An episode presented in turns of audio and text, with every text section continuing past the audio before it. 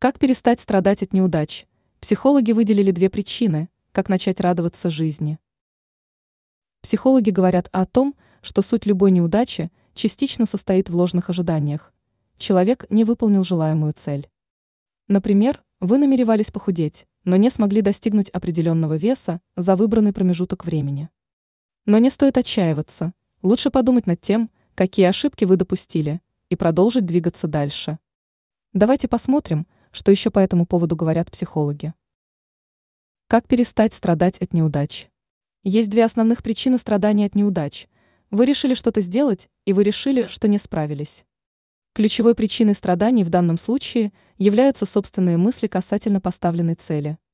Люди склонны классифицировать совершенную ошибку как провал. Психологи рекомендуются вычеркнуть события из эффективной ниши, а именно понять, что причиной расстройств являются концепции. Другими словами, отрицательный эффект от неудачи – это просто иллюзия, созданная мозгом. Ранее мы писали о том, как научиться себя прощать.